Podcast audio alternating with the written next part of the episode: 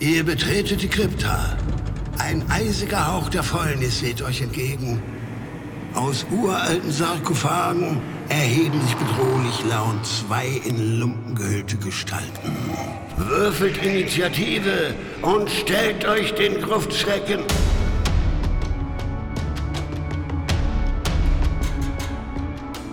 Gruftschrecken, der deutschsprachige Oldschool-Rollenspiel-Podcast. Nur mit Unterstützung durch Tavernenbohne Steffen wagen sich die Gruftschrecken in das Grabmal des Schreckens. In diesem Ghosts and Goblins des Rollenspiels stoßen sie auf ein Super Mario-Level, auf zahllose Geheimtüren und nur durch viel Glück zu umgehende Fallen, bevor sie mit verändertem Geschlecht, flammenneuer Gesinnung und splitterfasernackt wieder am Eingang auftauchen.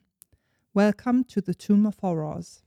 Willkommen zur heutigen Gruftschreckenfolge, in der wir uns in geigexische Untiefen eines tödlichen Grabmals wagen werden. Und weil es gefährlich ist, alleine unterwegs zu sein, begleitet uns nicht Linksschwert, sondern unser heutiger Gast. Herzlich willkommen, Steffen. Hallo, vielen Dank, dass ich da sein darf. Es ist mir eine große Freude. Und ich kann vielleicht, bevor du dich selber vorstellen musst, wie es hier Tradition ist, ergänzen, dass ich das ganz lustig finde, dass wir immer so eine leicht gemeinsame Vergangenheit haben. Ich habe mal irgendwann für dich auf Twitter ein Dungeon World Mini Dingsy Bumsy Korrektur gelesen, wo du mal gerne drüber gelesen haben wolltest. Dann haben wir in einer sehr schönen Dienstag prominenten Runde, möchte ich sagen, wo ich aus Versehen reingerutscht bin, gespielt äh, beim Jingle Channel. Und wir haben mal bei dir Everyone's John gespielt, was auch viel Spaß gemacht hat, wo ich zwar den Überblick verloren, aber irgendwie gewonnen habe, sofern man bei sowas gewinnen kann, weil es ja da nicht drum geht. Aber das war ein großer Spaß. Das stimmt, ja. Aber auf jeden Fall hast du die Lizenz gewonnen, dich einmal kurz vorzustellen. Fantastisch. Ich bin Steffen, genau. Man kennt mich vielleicht entweder von meinem Pen and Paper Actual Play Podcast am Tavernentresen, wo wir unter anderem auch das gespielt haben, was wir heute besprechen. Zwar leicht abgeändert, aber wir haben es gespielt. Nicht sehr weit. Und äh, man kennt mich vielleicht auch von den Rocket Beans, wo ich auch das ein oder andere Pen and Paper mache und noch andere Dinge. Ja, herzlich willkommen bei uns Gruftschrecken und Moritz wird uns etwas erzählen zu dem, ich sage es jetzt schnell, bevor er mich davon abhalten kann, leberwurstfarbenen Abenteuer, über das wir heute sprechen werden. Ich habe vergessen dir zu sagen, dass ich sofort rausgehe, wenn mir das Wort Leberwurst heute fällt. Denn natürlich ist diese Ausgabe der Monochromdruck, das Monochromcover und das ist die schönste Ausgabe von überhaupt allen Fassungen, zu denen ich gleich noch kommen werde. Denn Tomb of Horrors oder auch das Grabmal des Schreckens ist wohl eines der klassischsten Rollenspielabenteuer überhaupt. Es stammt aus der Feder eines gewissen Ernest Gary Gygax und erschien zu einer Zeit, als TSR noch der Ansicht waren, dass Abenteuer sich nicht verkaufen würden, weil ja alle RollenspielerInnen ihre Abenteuer schließlich selber schreiben können. Ja, es reicht doch einfach, die Regeln zur Verfügung zu stellen und fertig. Von Beginn an erhielten dann aber diese dann doch verkauften Abenteuermodule kurze Codes, um sie besser in einem System erfassen zu können. Und so schien S1 S für Spezial Of Horrors 1978. Und in einem Artikel des Dungeon Magazine 2004 wurde es als drittbestes D&D-Abenteuer gekürt. Überraschenderweise war ein bisschen gefuscht auf Platz 1 DDQ 1 bis 7 Queen of Spiders, was so eine gigantische sieben Abenteuersammlung von Gary Gygax ist. Auf Platz 2 war Ravenloft von Tracy und Laura Hickman. Auf 1 bis 4 Temple of Elemental Evil von überraschenderweise Gygax und ein bisschen von Frank Manzer. Und auf 5 war S3 Expedition to the Barrier Peaks von oh, Gary Gygax.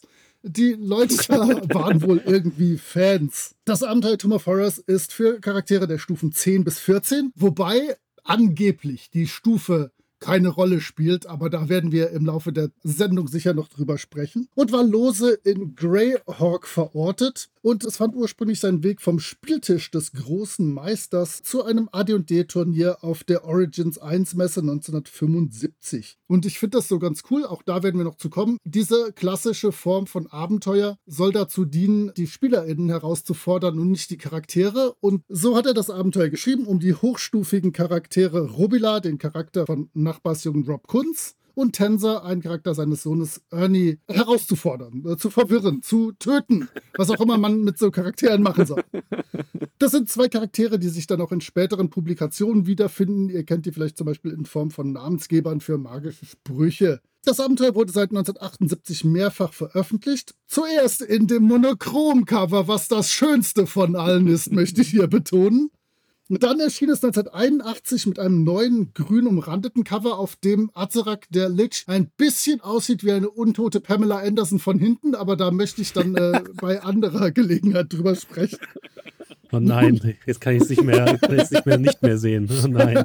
Dann erschien 1987 das Ganze als Sammelband Realms of Horror mit allen vier S, also ihr wisst schon, Spezialabenteuern. 1998 gab es dann noch das Ganze als Return to the Tomb of Horrors für AD&D 2. 2005 brachten Wizards of the Coast das Ganze als gratis Halloween PDF raus für D&D 3.5, wo das Abenteuer wirklich komplett gratis, aber nicht ganz komplett drin, sondern nur in größeren Passagen enthalten war. 2010 erschien es dann als fettes Hardcover und als Abenteuer für Organized Play für D&D 4. 2013 vier S-Module im Rahmen des Dungeons of Dread Hardcovers und 2017 findet sich das Abenteuer in der Sammlung Geschichten aus dem klaffenden Portal für D&D 5. In meinem Regal stehen die Ausgaben natürlich allesamt, wie auch das niemals publizierte Original-Turnierabenteuer, ihr erinnert euch, 1975, wir fragen das nachher ab, das sich in der Spezialausgabe von Art and Arcade findet.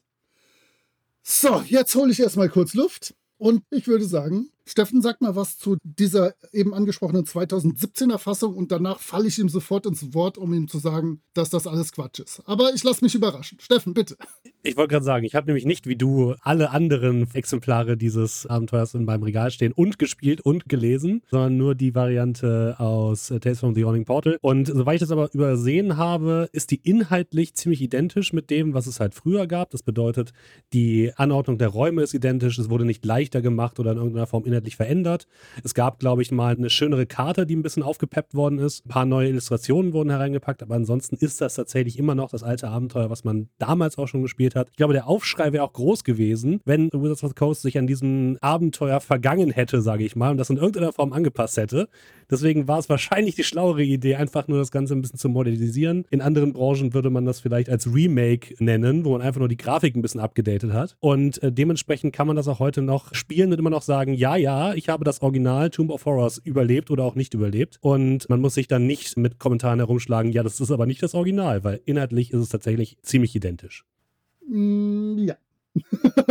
ich möchte dir Yes. tatsächlich, ich möchte dir tatsächlich nicht widersprechen. Es ist sogar wirklich in den Vorlesetexten identisch zu dem Originalding. Ich habe die heute noch mal nebeneinander gehalten, als mir ein bisschen langweilig war. Es haben sich natürlich zwei Dinge krass verändert, die das Abenteuer zu einem tausendfach schlechteren machen, wo wir an dieser Stelle kurz drüber sprechen können, gerne im Fazit später nochmal. Und zwar zum einen wie gesagt, das ursprüngliche Abenteuer möchte die SpielerInnen herausfordern und dadurch, dafür kriegen die Bilder in diesem Zusatzheft mit Bildern zu allen Räumen, wo sie vor die Situationen gestellt werden und dann mit ihrer Klugheit, mit Hilfe der Charaktere als Werkzeug dieses Abenteuer meistern müssen. Und in diesem neuen Ding kann man das dann alles mit irgendwelchen Würfelwürfen auf Attribute, auf irgendwas, auf Fertigkeiten oder sowas schaffen. Und das sackt natürlich total, wie wir alten Leute sagen. ähm, also das nimmt dem Abenteuer einfach A seinen Reiz und B seinen Biss. Aber du hast recht, sonst insgesamt vom Spielgefühl und so her ist es völlig identisch und da hat sich nichts geändert. Wobei man tatsächlich sagen muss, dieser Fakt erklärt tatsächlich einiges. Also da müssen wir später auf jeden Fall mit Fazit nochmal drauf kommen, aber das erklärt auf jeden Fall einiges, weil da muss ich auch sagen, die Illustrationen in der neuen Version finde ich ein bisschen spärlich so. Klar, es gibt eine schöne Karte und hier und da mal ein, zwei Räume. Nicht mal ganze Räume, sondern mehr oder weniger nur kleine Elemente von den einzelnen Räumen. Und das war's dann auch. Also so viel ist da nicht mit Illustrationen.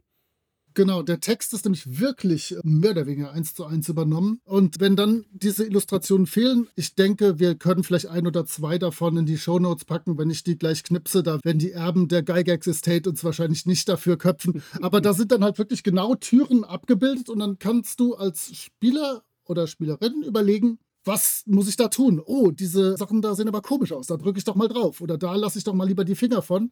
Und wenn dann halt im Abenteuer einfach steht, da ist eine Tür, mach mal einen Wurf auf Arcana mit Schwierigkeitsgrad 15, dann ist das halt deutlich unspannender, als wenn ich da vor der Tür stehe und denke, richtig los, Himmels Willen. So, aber kommen wir doch, jetzt äh, bin ich selber so aufgeregt, kommen wir doch zu den nächsten Dingen. Denn Benjamin hat sich den Intro-Kram von dem alten Ding angeguckt. Ja, ich muss aber noch schnell loswerden, dass es ja eigentlich bei diesem Abenteuer so ist, dass man eigentlich überhaupt nichts mehr anfassen möchte nach den ersten paar Räumen. Aber da kommen wir sicherlich noch zu, wenn wir über die einzelnen Räume sprechen. Besser ist, man berührt einfach gar nichts und versucht irgendwie da durchzukommen.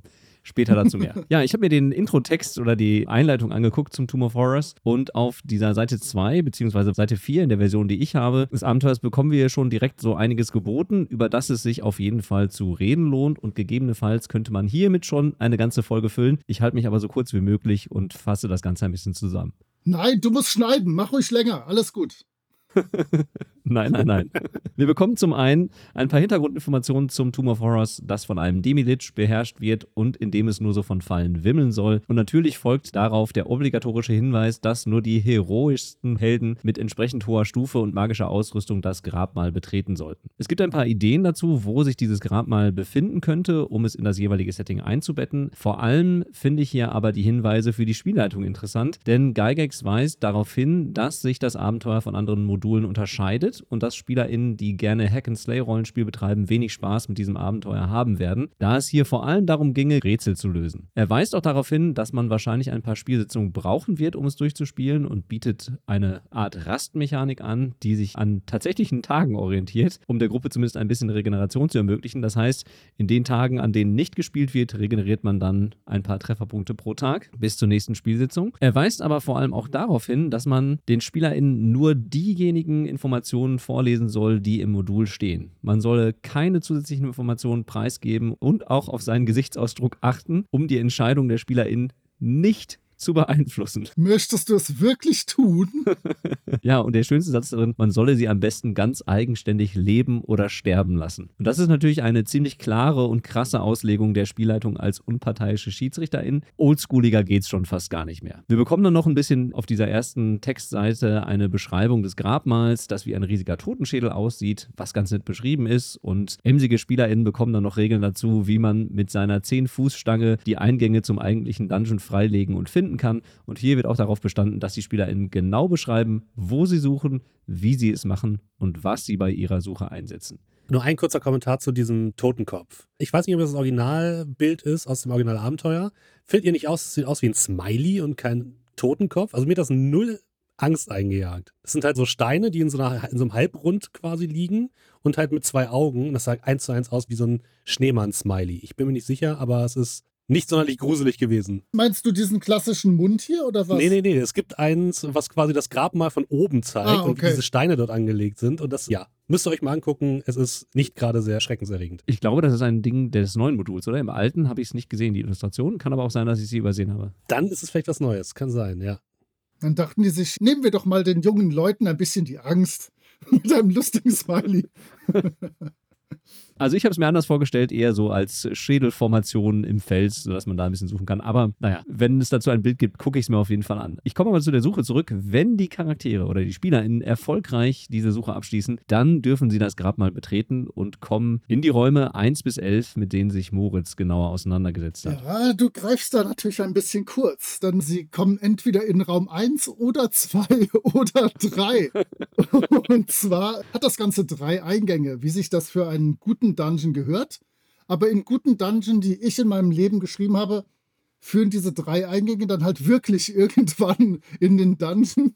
Hier, ich habe mir notiert, drei Eingänge. Einer zerschmettert die Gruppe, ein anderer verschließt sich mit einer lustigen Runterzählmechanik und ist dann nicht mehr zu öffnen. Und der dritte hat fünf Fallgruben, aber führt wenigstens in das Grabmal hinein. Also es ist tatsächlich so. Du hast drei Eingänge, davon in zwei stirbst du im Prinzip mehr oder weniger sofort oder die Gruppe wird schon knallhart verletzt und einfach die komplette Decke auf sie runterballert. Und was halt hier wieder rauskommt, ist, dass Gygax wirklich gerade bei diesen Turnierabenteuern, ich denke, da kommen wir spätestens im Fazit drauf, das sehr gerne gemacht hat, hat, dass er wirklich so Realtime-Events hatte. Der sagt dann so, du sagst der Gruppe, dass sie in diesen Eingang reingeht und beschreibst das und zeigst denen das Bild und dann hören sie ein Grummeln und Donnern und dann zählst du langsam von 1 bis 10 runter Und wenn bis null nicht irgendwas passiert ist oder irgendjemand was Sinnvolles gemacht hat, dann äh, hat sich die Tür geschlossen und die Wände schließen sich und überhaupt, dann ist das Ganze halt dumm gelaufen. Dann ist halt das Turnier für diese Gruppe direkt nach 20 Sekunden beendet. Dann gibt es natürlich noch einen Mechanismus. Man soll mithalten, wann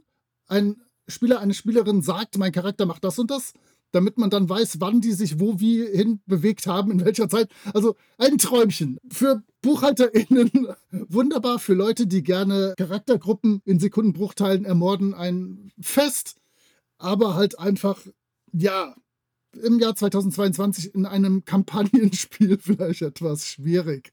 Auf jeden Fall, mein erster Raum wären die drei Eingänge gewesen. Aber weil ich ganz viele kurze Räume habe, mache ich mit dem nächsten weiter und gebe dann direkt an Steffen weiter. Denn ich habe das absolut klassische Raum 6, das Gesicht des großen grünen Teufels.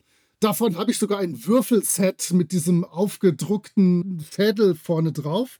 Und das ist das bekannte Teufelsgesicht, wo man besser nichts reinsteckt. Ja, so eine Sphere of Annihilation ist schon etwas Feines und spätestens hier lernt die Gruppe, wie wichtig es ist, nicht nur eine 10-Fuß-Stange dabei zu haben, sondern gleich mehrere, weil die erste nämlich wahrscheinlich, wenn die Gruppe klug ist, schnell auf ein handliches Maß, wie im Robin Hood, der Helden in Strumpfhosen-Film, zurechtgekürzt wird. Das war mein erster Raum. Steffen, was hast du zu bieten? Außer Sphären, wo Leute sogar reinspringen könnten, wenn sie denn wollten. Es gibt natürlich noch die ganz wundervollen verschiedenen Portale, die es in diesem gesamten Dungeon gibt, die in verschiedensten Räumen zu finden sind und die eine Person wahlweise entweder wieder an den Anfang teleportieren, komplett nackt, oder das Geschlecht verändern oder das Alignment verändern. Sehr viele spaßige Portale dieser Art. Immerhin ist man nicht sofort tot, aber ich glaube, wenn man nackt und das Geschlecht reversed und das Alignment reversed wieder am Anfang des Dungeons steht, dann geht man auch einfach wieder. Also hätte man auch gleich sterben können. das findet sich unter anderem auch eines in dieser Art findet sich auch in dem Raum, den du gerade beschrieben hast. Da ist es noch nicht ganz so schlimm. Da wird man nur in einen Raum teleportiert, aus dem es erstmal keinen Entkommen gibt und nur drei Schalter, die einen vielleicht in den ewigen Tod fallen lassen. Und ganz wichtig, auch hier würde ich schon das Design anprangern, was ich natürlich beim großen Meister ungern tue. Aber meistens gibt es keinerlei Hinweise darauf, außer halt, wenn man die irgendwie in den Zeichnungen findet, was jetzt gut oder was schlecht ist. Sodass im Prinzip das, was ich eben so stolz geschildert habe, dass es Spielleitung gegen SpielerInnen ist, das fällt natürlich flach, weil das komplett arbiträr ist, was ich jetzt mit dem Schalter mache. Da müsste dann, wie wir es schon in alten Folgen besprochen haben oder angesprochen haben, da müsste dann irgendein Hinweis sein oder ich müsste irgendwo in Staub geschrieben was finden oder da schon äh, Knochen, die irgendwo rausstecken oder so. Das ist ein bisschen lazy und könnte ein bisschen als fies gewertet werden.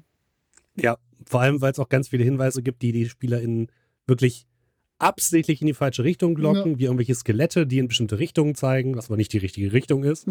Oder ich weiß nicht, ob es im Original auch so ist, aber in der 5e-Version gibt es auch ein Gedicht, was man gleich im ersten Raum findet, wenn man den richtigen Eingang findet und was einen eigentlich so ein bisschen durch den gesamten Dungeon leiten soll. Das ist aber so kryptisch, dass es wirklich weniger eine Hilfe ist, sondern zumindest in der Übersetzung mehr ein Hindernis darstellt für die Spielenden. Und ja, das, also meine Gruppe hat sich an diesem, diesem Gedicht mehrfach aufgehangen und ist dann einfach durch die falschen Schlüsse, weil der entsprechende Gedichtspruch nicht zu dem Raum gedacht war, in dem sie gerade waren, einfach komplett in die falsche Richtung gelaufen. Aber vielleicht macht das auch den Reiz des Dungeons aus, ein bisschen. Das ist im Original genauso kryptisch. Okay. Da können wir nicht nur sagen, Mann, Ulysses, habt ihr das scheiße übersetzt? Das ist wirklich problematisch und führt gerne in falsche Richtungen. Und ja, auch das widerspricht wieder dem Geist. Ich möchte fair Herausforderungen stellen, die zu meistern sind, aber wo auch, wenn die Leute nicht aufpassen, die Charaktere sterben können. Okay, Benjamin, was geht? Ich habe ein bisschen mehr jetzt in petto für euch und zwar Raum 25. Bei diesem Raum handelt es sich um den von Säulen gestützten Thronsaal und dieser Raum sowie die angrenzenden Räume bieten jede Menge Tod und Verderben, wie es sich gehört für dieses Abenteuer. Es fängt schon damit an, dass jeder Charakter, der eine der Säulen berührt, leicht wie eine Feder wird, nach oben schwebt und durch einen leichten Luftzug in Richtung von zwei Teufelsfratzen, eine blau, eine andere grün, die uns natürlich schon vom Eingang des Grabmals bekannt vorkommen. Moritz hat es ja gerade schon erwähnt, getrieben werden. Beide Fratzen können die Charaktere in ihre Münder saugen und sie entweder nackt in Raum 6 ausspucken und ihre Ausrüstung in den Hort AC Rerox teleportieren oder in Raum 27a transportieren. In Raum 27a gibt es dann nur einen einzigen Ausweg durch einen Korridor, der mit Schwertern und Schilden behängt ist, die die Charaktere beim Überqueren der Türschwelle angreifen und sogar noch stärker werden, falls die Türschwelle mehrmals überquert werden sollte. Das heißt, wenn man den Raum verlässt und wieder reingeht, wird es umso schwerer. Natürlich gibt es in dem Raum 27a noch ein die Charaktere demütigendes magisches Wandtattoo von AC Rerack, das der Freude an den Qualen und dem langsamen Verhungern der Charaktere Ausdruck verleiht. Abgesehen von der an ein Level von Super Mario World erinnernde Luftballonmechanik hat der Thronsaal noch einiges zu bieten. Zum Beispiel die verkohlten Überreste diverser VorgängerInnen der Charaktere, in deren Mitte ein großer orangener Edelstein liegt, der gefährliche Wunschmagie ausstrahlt. Hier wird zum ersten Mal tatsächlich Tödlichkeit definitiv kommuniziert an die SpielerInnen. Natürlich wird der Wunsch ins Negative verkehrt, wenn man sich denn da etwas wünscht und anschließend explodiert der Edelstein und tötet alles in einem 15 Fuß Radius, nachdem die Spielleitung von 10 herunter runtergezählt hat. Das klingt zwar fies, aber wie gesagt, immerhin wird hier mal vorab die Tödlichkeit deutlich kommuniziert, sodass man zumindest vielleicht eine Idee haben könnte, dass man diesen Stein besser nicht anfasst. Ja, dann hast du die 15 Sekunden noch mehr Panik. Super. Klar doch. Als letztes gibt es dann noch ein schwarzes Steinpodest, auf dem die Charaktere auf einem Schädelthron liegend ein Zepter und eine Krone finden können. Und wer hätte es anders gedacht, die beiden Gegenstände sind natürlich verflucht. Immerhin kann man mit der Krone im Thronsaal deutlich mehr sehen, als wäre es Tag. Dafür kann man außerhalb des Thronsaals leider gar nichts mehr sehen und man kann die Krone auch nicht mehr ablegen. Es sei denn, man berührt sie mit dem Zepter. Und hier gibt es dann eine 50-50 Chance, dass die Spieler in die Krone mit der richtigen Seite des Zepters berühren. Die silberne Seite pulverisiert den Charakter, die goldene rettet ihn. Da kann man dann ein bisschen rumprobieren, aber auch nicht allzu oft. Ja, man kann die beiden Gegenstände auch aus dem Grab mal entführen oder mitnehmen, aber man muss sich dann mit einem Dämon auseinandersetzen, der dann die Krone zurückfordert. Ja, ein actiongeladener Raum und ziemlich tödlich, wie wahrscheinlich auch der Rest dieses ganzen Dungeons. Moritz, was hast du noch zu bieten? Ja, ich habe Geheimtüren. ich weiß, welchen Raum du meinst. Raum 9. Äh, ich habe einen Raum mit sieben Geheimtüren so über mehrere Räume verteilt. Bevor du was sagst dazu, ich muss schon einwerfen, ich hatte kurz in meiner Auswahl einen Raum, da gab es eine Geheimtür, dahinter noch eine Geheimtür und dann noch eine Falltür im Boden. Das heißt, auch da waren schon drei Türen kombiniert, aber ich bin froh, dass du noch einen gefunden hast, der noch mehr Geheimtüren hat als ich. Ja, ja, ja. Und diese Geheimtüren können alle unterschiedlich geöffnet werden. Mal muss man irgendwas runterziehen, mal wird die hochgeschoben, mal sind das Doppelpaneele, die man nach innen ziehen muss. Und das Schöne ist, während die Gruppe versucht, irgendwie durch diese Türen zu kommen, wird die mit irgendwelchen Bolzen beballert. Denen kann nur mit einem Rettungswurf gegen Magie entgangen werden. Und die machen jedes Mal einen W6 Schaden auf einen zufällig gewählten Charakter. Und Alter Schwede, ist das nervig, da durchzugehen.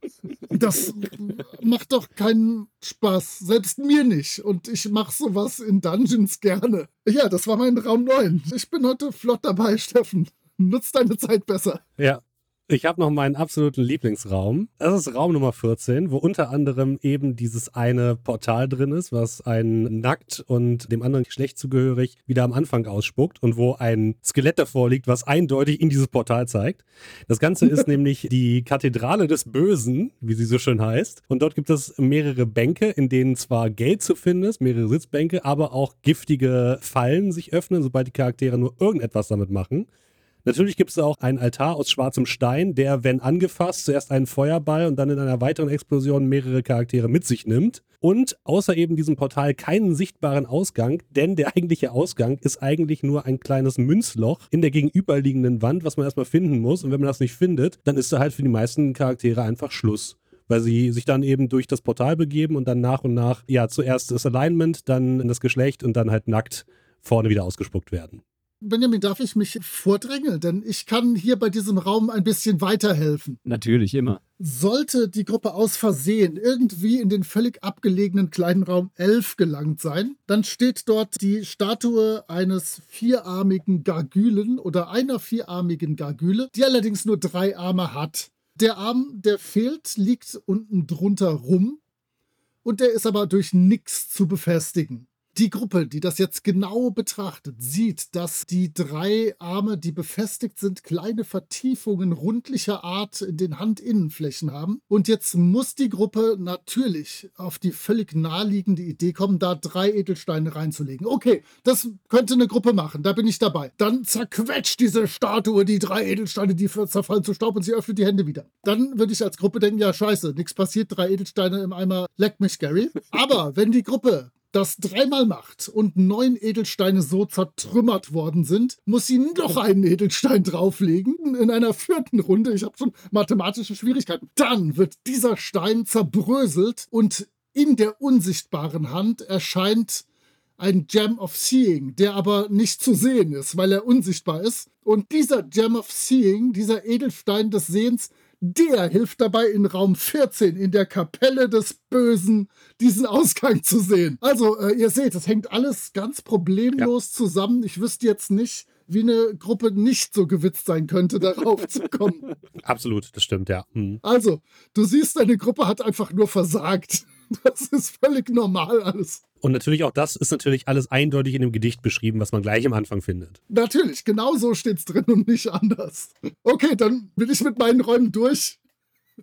Ja, wie gesagt, wenn man an der Stelle versagt, dann weiß ich auch nicht. Das ist alles so offensichtlich, da sollte man eigentlich gar keine Probleme mit haben. Womit man aber bestimmt Probleme haben wird als Charaktere, ist der zweite Raum, den ich mir ausgesucht habe. Und das ist die Höhle des Löwen. Das heißt, das tatsächliche Grabmal AC Rerex, das ist die Krypta des Demiliches. Und diese öffnet sich nur mit dem passenden Schlüssel, den man in das Schloss einer Geheimtür stecken muss. Wir sind schon wieder bei Geheimtüren. Im Raum selbst gibt es dann ein zweites Schlüsselloch für den zweiten Schlüssel. Sollte man den ersten noch einmal benutzen, benutzen, wird man natürlich durch die gewaltige Explosion des Schlüssels an die Decke des relativ kleinen Raumes geworfen und dürfte das zeitliche gesegnet haben, benutzt man den richtigen Schlüssel und dreht ihn dreimal, schießt einen Mithril-Tresorraum aus dem Boden und ja, wenn man an der falschen Stelle steht, wird man zerquetscht, indem sich dann jede Menge auch verfluchte Schätze, aber auch der Schädel des Demiliches befinden. Man bekommt hier noch ein paar Hintergrundinformationen zu der Geschichte des Leichnams und erfährt, dass er gerade in anderen Dimensionen unterwegs ist und durch die Charaktere zum Kampf bereit dazu gezwungen wird, in den Raum zurückzukehren. Seine schemenhafte körperlose Gestalt, die die Charaktere dann angreifen werden, erhält durch die Angriffe mehr und mehr Energie und formt dann schließlich einen Geist, der die Charaktere direkt angreift. Das heißt, gegen dieses Wesen zu kämpfen,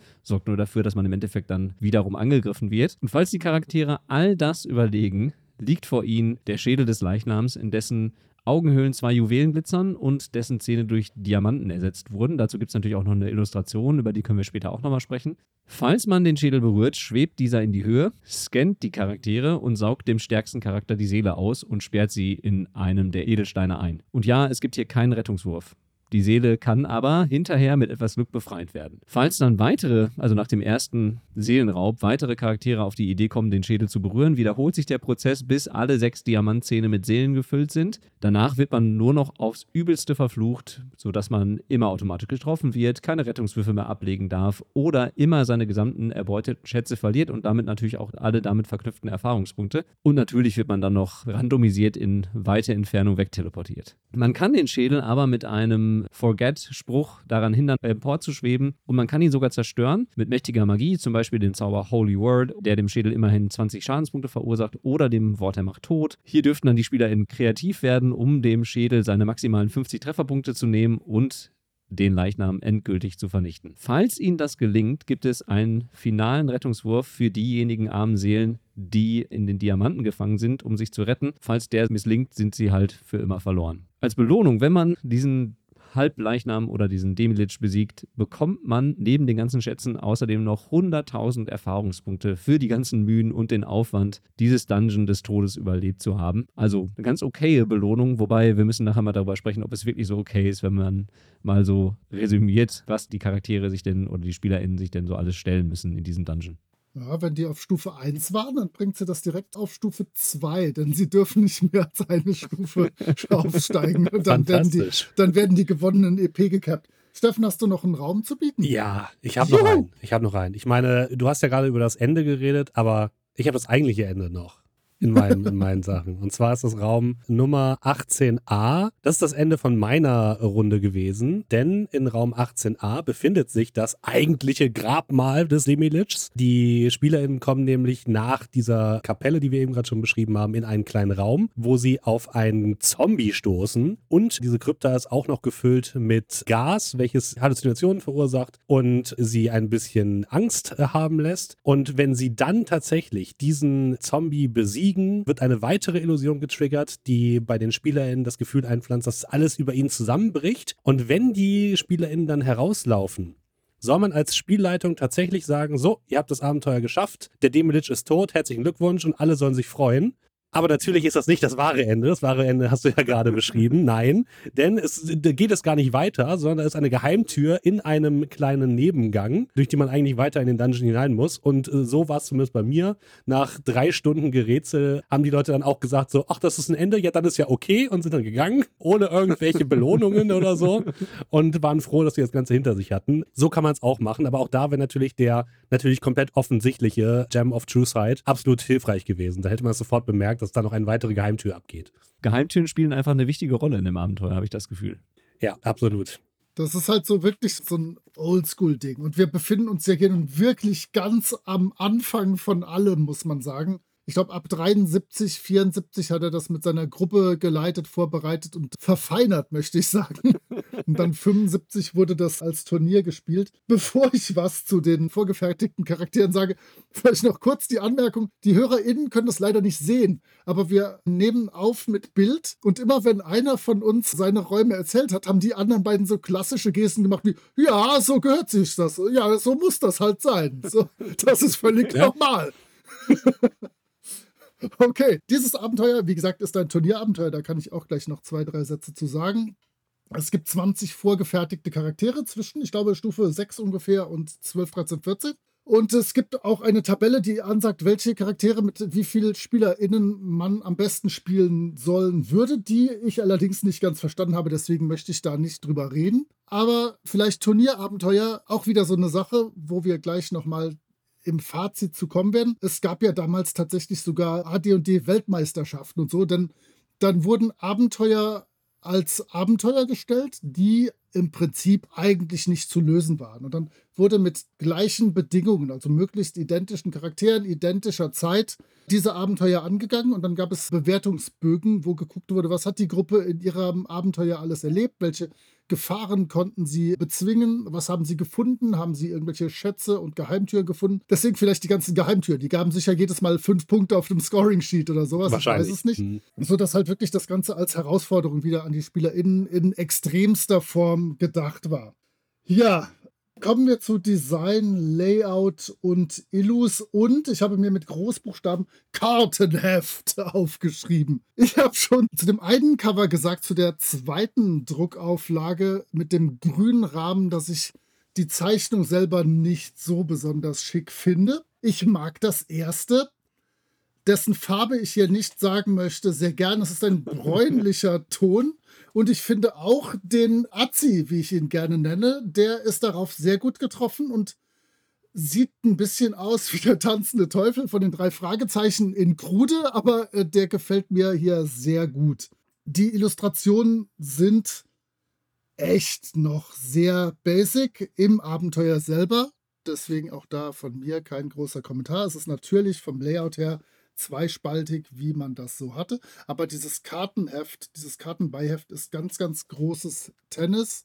Und da sind wirklich dann die Gefahren teilweise drauf zu erkennen, wenn du wirklich genauer hinguckst und dich versuchst, in diese Szene reinzudenken. Das gibt dem Abenteuer schwer was dazu. Ich, wie gesagt, werde mal zwei, drei Seiten scannen oder knipsen und euch zeigen. Dazu eine kurze Frage. Es gibt ja einen Raum, wo es unterschiedliche verschiedene Türen gibt, die alle unterschiedliche Angeln haben, die man unterschiedlich öffnen muss. Also eine von oben, eine von unten, eine ziehen, eine schieben und so ein Mist. Das ist in der neuen Version, wo es dieses Kartenheft jetzt nicht gibt, der komplette Horror, weil du eigentlich die SpielerInnen nur so lange ausprobieren lassen musst, bis die Tür halt aufgeht. Ne. Ich könnte mir tatsächlich vorstellen, dass es dazu eine Illo in diesem Heft gibt, weil wenn ja, macht das viel mehr Sinn, weil man dann eigentlich genau hingucken muss, wo sind die Angeln, wie mache ich diese Tür am besten auf. Weißt du, welcher Raum das ist, zufälligerweise? Oder? Das ist Raum Nummer 8 oder 9. Mein Raum 9? Nee, dann ist es Raum 8, das ist der davor. Nee, es gibt hier zu 1.8 gibt es eine Illu, aber das sind definitiv keine Türen. Okay, alles klar. Schade. Das ist so eine Gargülenfigur. Aber genau, in so einem Fall fände ich es einfach wirklich zwingend notwendig, dass du da dann gucken kannst als Gruppe, was machen wir damit? Was könnte das bedeuten, dass die Klappe so ein bisschen nach links absteht und so? Okay, wollt ihr zu Pamela Anderson in Untot von hinten noch was sagen oder äh, was ergänzen? Dazu nicht. Ich wollte noch eine Kleinigkeit zur Karte loswerden und zwar zu der neuen überarbeiteten Karte in 5e. Es gibt tatsächlich, ich würde ihn fast einen Game-Breaking-Bug nennen, der die Kartenmarkierung Nummer 4 betrifft. Das ist leider so beschissen beschrieben in dem Begleittext, dass man davon ausgehen könnte, dass es bei 4 nicht weitergeht oder dass 4 etwas anderes ist, als eigentlich im Text steht. Habt da auf jeden Fall, wenn ihr das Abenteuer selbst leiten wollt, ein bisschen ein Auge drauf, denn es gibt bei dieser Markierung 4 sowohl eine Geheimtür als auch eine richtige Tür und auf der Karte scheinen die am gleichen Platz zu sein, sind sie aber nicht. Und die passende Illustration dazu ist auch extrem verwirrend. Also das hat uns wirklich mehrere Minuten, wenn nicht sogar eine halbe Stunde gekostet, da durchzusteigen. Und da man natürlich als Spielleiter auch nicht unbedingt den Leuten Hinweise geben darf, muss man halt darauf bauen, dass der Text so gut geschrieben ist, dass die SpielerInnen es halt sofort verstehen und genau sagen können, was sie machen wollen. Und das ist leider genau in diesem Punkt nicht der Fall. Das gleiche gilt auch für einige Illustrationen. Wir hatten ja gerade darüber gesprochen, dass die Illustrationen so gut sein müssen, dass man erkennen kann, welche Gefahren hier eigentlich drohen. Und wenn man sich dann zum Beispiel die Illustration 27 anguckt in dem Beiheft, dann ist das einfach nur ein Gang mit Schilden und Schwertern an der Wand. Und das war's. Und mehr ist da nicht zu erkennen. Und dann davon auszugehen, dass einen diese Dinger sofort angreifen werden, ist natürlich, wenn man vorher schon die ganzen anderen Räume durchquert hat, sehr wahrscheinlich, dass man ungefähr nichts und niemandem mehr traut. Aber trotzdem halte ich das auch bei den Illustrationen für manchmal recht problematisch, weil man nicht direkt daraus erkennen kann, was hier eigentlich die Gefahr sein soll. Ich finde die Illustrationen aber in dem Beiheft extrem gut. Also ich finde für ein Produkt aus dieser Zeit sind das wirklich ganz tolle Bilder, die einem da begegnen. Gerade diese Teufelsfratze, die Moritz ja auch schon erwähnt hat und ich auch schon erwähnt habe, ist ja quasi auch schon zu einer Ikone geworden aus der D&D-Welt, die nicht mehr wegzudenken ist. Und mir gefällt auch die Illustration zum Raum 27a ziemlich gut. Das ist so auch, wie gesagt, alles in schwarz-weiß gehalten und sehr schlicht gezeichnet eigentlich mit dicken Linien, aber es sieht einfach super aus und ich finde, ganz viele von diesen Illustrationen verströmen direkt so einen coolen Vibe und man kann sich direkt vorstellen, in was die Charaktere da eigentlich hineingeraten sind und wie abgefahren auch einige Räume sind, in die die Charaktere sich da wagen können. Die Cover-Illustration, ich würde sie als krude bezeichnen. Moritz hat sie ja gerade so gelobt, dass er umgeben von Leberwurstfarben dieses Bild so gerne mag. Ich finde sie okay und würde sagen, die Illustrationen im Beiheft sind deutlich, deutlich besser als die Cover-Illustration selber. Die neuere Version gefällt mir dahingegen, jetzt wo du es erwähnt hast mit der untoten Pamela Anderson von hinten, deutlich besser. auch weil der Begleiter des, ich würde tippen, sieht auch ein bisschen aus wie ein Paladin oder ein Kämpfer, sich episch von diesem Leichnam abwendet, um ihn aufzuhalten und ihm sein heiliges Symbol entgegenstreckt. Fantastisch, besser geht's gar nicht und hat dabei noch eine 70er-Jahre-Frisur auf dem Kopf. Also toller kann ich es mir gar nicht vorstellen als genau das. Erinnert mich dann wieder ein bisschen an den Stil von Dakovic und den heutigen DCC-Illustrationen. Zumindest dieser eine Charakter, der da auftaucht, nicht die gesamte Illustration. Ich habe gerade für mich beschlossen, dass ich auf jeden Fall zu Steffens Raum 18 die Illustration zur Verfügung stelle. Denn ich kann sie euch jetzt schon mal kurz ins Bild zeigen, bitte nicht prusten. Es ist ein bisschen sexy, arzi, möchte ich sagen, der hier auf so einer Art Bett ja, ja. das Liebesspiel zu erwarten scheint. Ich bin ein bisschen verwirrt davon, aber nun denn. Also ja, die Illustrationen sind, man merkt von unterschiedlichen Leuten, Trampier und sowas, sind alle beteiligt, so die ganzen alten TSR-Säcke von wirklich schwankender Qualität. Aber hier ist zum Beispiel eins, die zu Raum 21 20 sieht aus wie einem, aus einem wirklich schlechten alten DSA-Abenteuer, wenn wir mal ganz ehrlich sind. Oh ja. Das hat klassische, ja. weiß ich nicht, für Vibes. Ich komme gerade nicht auf irgendwelche grauenhaften Wirtshaus zum schwarzen Keiler Kellerräumen. Ja, die Ork-Familie. genau. Aber wir sind uns einig, bisher bei den Illustrationen sind wir gemischt unterwegs, aber irgendwie kommt ein gewisses Ambiente raus, was in der D&D 5 Fassung, die definitiv geiler aussieht, irgendwie ein bisschen mir zum Beispiel fehlt. Also das stimmt. Dieses ganze Teil sieht super aus. Auch die Karte ist einfach viel schöner und ehrlich gesagt auch ein bisschen besser zu erkennen. Aber ich fand das ein bisschen kalt so insgesamt. Ja, genau. Es gibt in der neuen Version auch einfach nicht viele Illustrationen. Also das einmal ein Bild von einer Kämpferin, die sich an eine Wand lehnt, was auch so in jedem beliebigen anderen Heft hätte sein können. Es gibt einmal eine Illustration von einer Spike Trap, die es wirklich zuhauf in diesem Abenteuer gibt. ja, der dreiarmige Gargoyle, den du schon erwähnt hast, wo aber die Illustration einem auch nicht bei der Lösung des Rätsels hilft und äh, der erste Gang und dann war es das auch quasi schon. Gut, wir haben noch den schwarzen Thron von Azerak und ganz am Ende seinen Kopf, aber das sind nette Illustrationen, die gut aussehen, die aber einem halt im Abenteuer nicht wirklich weiterhelfen. Witzigerweise der Thron und diese Falle, die sind fast genau wie Illustrationen aus dem alten Beiheft. Also das sind schon mal zwei Sachen, da haben sie sich versucht, nochmal einfach für uns alte Menschen so ein bisschen Fanservice-mäßig zu verhalten. Aber das stimmt, für das Abenteuer ist es keine schreckliche Hilfe, wenn man ehrlich ist. Ja, Fazit, wovor wir alle Angst hatten. Noch ein schneller Einwurf zur Illustration aus der D&D 5-Version. Ich finde allerdings die Illustration zu dem Hort von dem Leichnam von RC Rerex sieht ziemlich cool aus. Also da kommt der Schädel mit den Edelsteinaugen und den Diamantzähnen richtig cool rüber. Ich finde, das ist schön inszeniert. Also so kann man sich das auch vorstellen. Das passt dann wieder schon ganz gut. Aber jetzt kommen wir zum Teil, von dem sich alle gefürchtet haben, nämlich nicht vor dem Abenteuer selbst, sondern eigentlich vor dem Fazit. Würden wir das spielen? Wollen wir das noch spielen? Steffen hat es schon gespielt. Der kann vielleicht noch mal ein mhm. bisschen ein Post-Game-Fazit ziehen zu dem Ganzen. Und Steffen, du hast natürlich als unser Gast das erste Wort. Also genau, erstmal zu meinen Erfahrungen mit dem Spiel. Ich habe es einmal als Spieler gespielt, wo wir, ich glaube, drei Stunden gebraucht haben und sind bis Raum drei gekommen. Und ich bin dann in Raum sieben mit meinem Charakter gestorben. Das war meine erste Erfahrung mit Tomb of Horrors. Danach habe ich es einmal gespielleitet in einer etwas nicht einfachen Version, aber etwas abgespeedeten Version. Und da sind wir immerhin bis Raum 18a gekommen innerhalb von vier Stunden. Und insgesamt muss ich sagen, ich verstehe, was Gary Gygax damit machen wollte. Ich verstehe diesen Ansatz, dass es eigentlich egal ist, mit was für Charakteren man in dieses Abenteuer geht, was ich eigentlich auch ein bisschen in Frage stellen würde, aber so diesen Anspruch, man kann alles auch mit gesundem Menschenverstand lösen, verstehe ich vollkommen und ganz und finde ich an sich auch cool. Das Problem ist aber, dass viele Sachen so kryptisch sind, viele Rätsel auf den ersten Blick so seltsam, dass selbst gesunder Menschenverstand oftmals nicht weiterhilft, sondern dass alles in so einen Trial and Error irgendwie durchgeht, dass man einfach mal guckt, welche Tür ist denn jetzt mit einer Falle und welche nicht, weil man es eigentlich von außen nicht genau sehen kann. Und das hat mich und meine Spielenden extrem gestört, weil es eigentlich das Versprechen, was das Abenteuer einem gibt, nämlich nur die Schlauen, diejenigen, die quasi ein bisschen um die Ecke denken, können hier weiterkommen. Das Versprechen bricht, finde ich, das Abenteuer so, so ein bisschen. Ich glaube tatsächlich, dass was du gesagt hast, Moritz, mit so einem Begleitheft, wo es nochmal Illustrationen gibt, die bei den Rätseln helfen, hätte ich das tatsächlich, glaube ich, wahrscheinlich auch viel, viel besser gefunden, das Abenteuer. In der Variante, wie es jetzt hier in 5e da ist, kann man es, glaube ich, ohne einen gewissen selbstironischen Faktor und ohne eine gewisse Nostalgiebrille heutzutage kaum noch spielen, weil es ist natürlich auch ein Kind seiner Zeit in allen Facetten, sowohl positiv als auch negativ. Und das müssen alle wissen, weil ansonsten äh, wird das sehr, sehr schnell sehr, sehr frustrierend.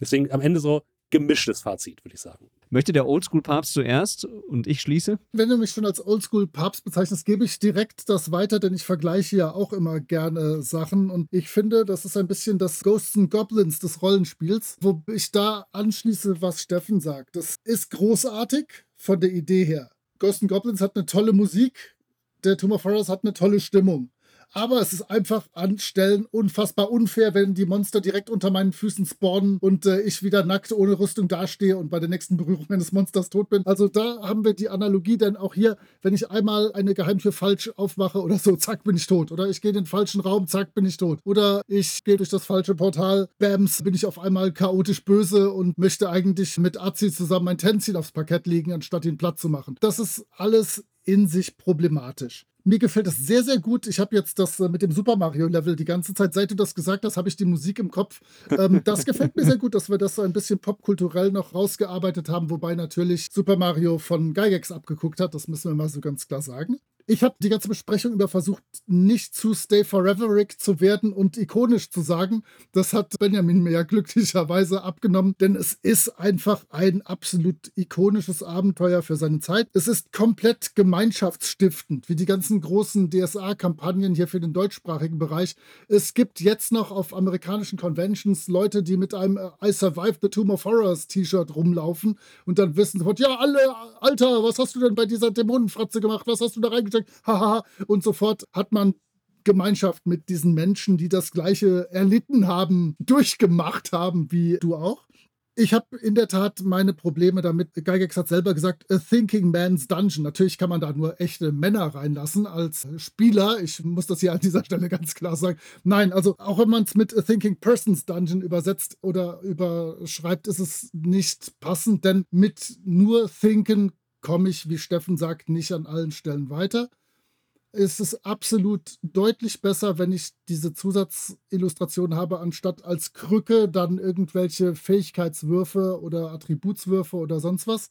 Ich habe das auch bestimmt in meinem Leben drei, vier Mal geleitet. Wir haben dann halt zehnte Stufe AD&D-Charaktere gebaut, weil natürlich man niemals so hochstufige Charaktere hochgespielt hat, da wir relativ wenig AD&D 1 gespielt haben. Aber das ist auch immer einfach ein ordentlicher Charaktergrinder gewesen. Und ja, wir haben einfach nur geguckt, wie weit kommen wir. Ich habe es mit einer Gruppe dreimal gespielt. Die haben dann immer was anderes halt versucht. Immer geguckt, dass halt wenigstens sie als Menschen aus den Fehlern der Charaktere davor lernen. Und so kann man das tatsächlich auch ein bisschen spielen. So ist es dann ja wirklich wie ein Computerspiel, wo du dann bei Bart's Tale die Dungeon-Karte mitzeichnest. Dann weißt du hier auch, aha, den Eingang lasse ich mal besser sein. Ja, aber 2022 schwierig. Ich würde es allerdings, glaube ich, sofort leitend spielen würde ich es nicht wollen. ja, das Gefühl kenne ich. Also ihr habt jetzt schon viel von meinem Fazit vorweggenommen, deswegen ergänze ich nur noch ein bisschen und wiederhole jetzt nicht nochmal alles, was du schon gesagt hast, Moritz. Ich finde auch, ich glaube, man könnte das vielleicht so ein bisschen als Funnel für DCC spielen und dann eine ganze Horde an Charakteren da reinjagen und dann sozusagen das Hive-Mind dieser Charaktere nutzen, um dann durch dieses Abenteuer irgendwie durchzukommen. Denn das größte Problem, was dieses Abenteuer aus meiner Sicht hat, ist, dass diese Idee, die zu Anfang festgehalten wurde von Gary Gygax, dass man eben ein unparteiischer Schiedsrichter sein sollte als Spielleitung, dem wird das Abenteuer nämlich überhaupt nicht gerecht. Denn die Informationen, die die SpielerInnen bekommen, sorgen nicht dafür, dass sie wirklich bewusste Entscheidungen treffen können. Denn ganz oft ist es wirklich ein Trial and Error. Man öffnet irgendwas und stirbt und hat gar keine Chance, sich dagegen zu wehren. Und es wird auch nie kommuniziert, welche Tödlichkeit eigentlich von bestimmten Dingen ausgeht. Oder oft wird das nicht kommuniziert. Und das halte ich für total problematisch. Wenn ich das leiten würde, würde ich definitiv zusätzliche Informationen geben. Ich würde natürlich meinen Gesichtsausdruck im Zaume halten, aber ich würde zusätzliche Informationen dazu geben, dass es klare Indikatoren dafür gibt, wie gefährlich manche Dinge sind. Ansonsten ist das einfach nur ein hohes Frustrationserlebnis, glaube ich, an vielerlei Stellen und das würde dann schnell dafür sorgen, dass man das schnell abbricht. Ich verstehe aber natürlich, dass es eben, wenn man es mit diesem Turniergedanken spielt und sagt, ich spiele jetzt gegen dieses Dungeon und versuche da irgendwie so weit wie möglich zu kommen, dann kann ich mir vorstellen, dass das Spaß machen kann, aber dann muss man das, glaube ich, vorher auch klar kommunizieren und klar machen, wir spielen heute genau diesen Spielstil und wollen gucken, wie weit wir es schaffen und haben dann daran unseren Spaß. Aber ich glaube, ansonsten würde ich es halt entsprechend modifizieren, damit man ein bisschen mehr Chancen hat, irgendwie da durchzukommen. Ansonsten wird es, glaube ich, zu frustrierend für mich. Ja, Gary wäre natürlich nicht zufrieden mit dir, aber da musst du dann einfach drüber stehen. da stehe ich auf jeden Fall drüber. Sowas von. Kriegst kein T-Shirt. genau. Oh, genau, ich schenke dir ein T-Shirt. Gary wäre nicht zufrieden mit dir. mein Gesichtsausdruck ist mir entglitten. Ja, dann sind wir schon am Ende unserer heutigen Folge angelangt. Da bleibt es nochmal uns zu bedanken bei Steffen dafür, dass er heute dabei war und uns unterstützt hat bei diesem Tomb of Horrors wie auch immer wir das Wort Horror jetzt interpretieren mögen nach unserer Besprechung. Wirkt wahrscheinlich auf mehreren Ebenen. Aber Dankeschön, dass du dabei warst. Und wenn du noch irgendetwas an unsere HörerInnen raushauen möchtest, hast du jetzt die Gelegenheit dazu. Ja, vielen Dank. Das war mir eine große Freude. Spielt gerne mal das Tomb of Horrors. Es ist auf jeden Fall, wenn ihr mal so ein bisschen Spaß haben wollt mit euren Charakteren, mal ein bisschen was anderes spielen wollt, ist mal auf jeden Fall lustig, so ist es nicht. Und danach, genauso wie Moritz schon gesagt hat, fühlt man sich viel mehr als Gruppe, weil man sowas durchgelitten hat. Und wenn ihr Bock habt, das euch mal anzuhören, statt es selbst zu spielen, spielen. Bei Am Tavernentresen beim Podcast haben wir es auch zumindest für eine Folge gespielt. Da könnt ihr zumindest euch mal so einen groben Überblick davon verschaffen, wie denn so der allgemeine Tenor dann war. Vielen, vielen Dank für die Einladung. Gerne. Alles klar, dann verabschieden wir uns und sagen, wir hören uns beim nächsten Mal. Bis denn. Ciao. Tschüss. Tschüss.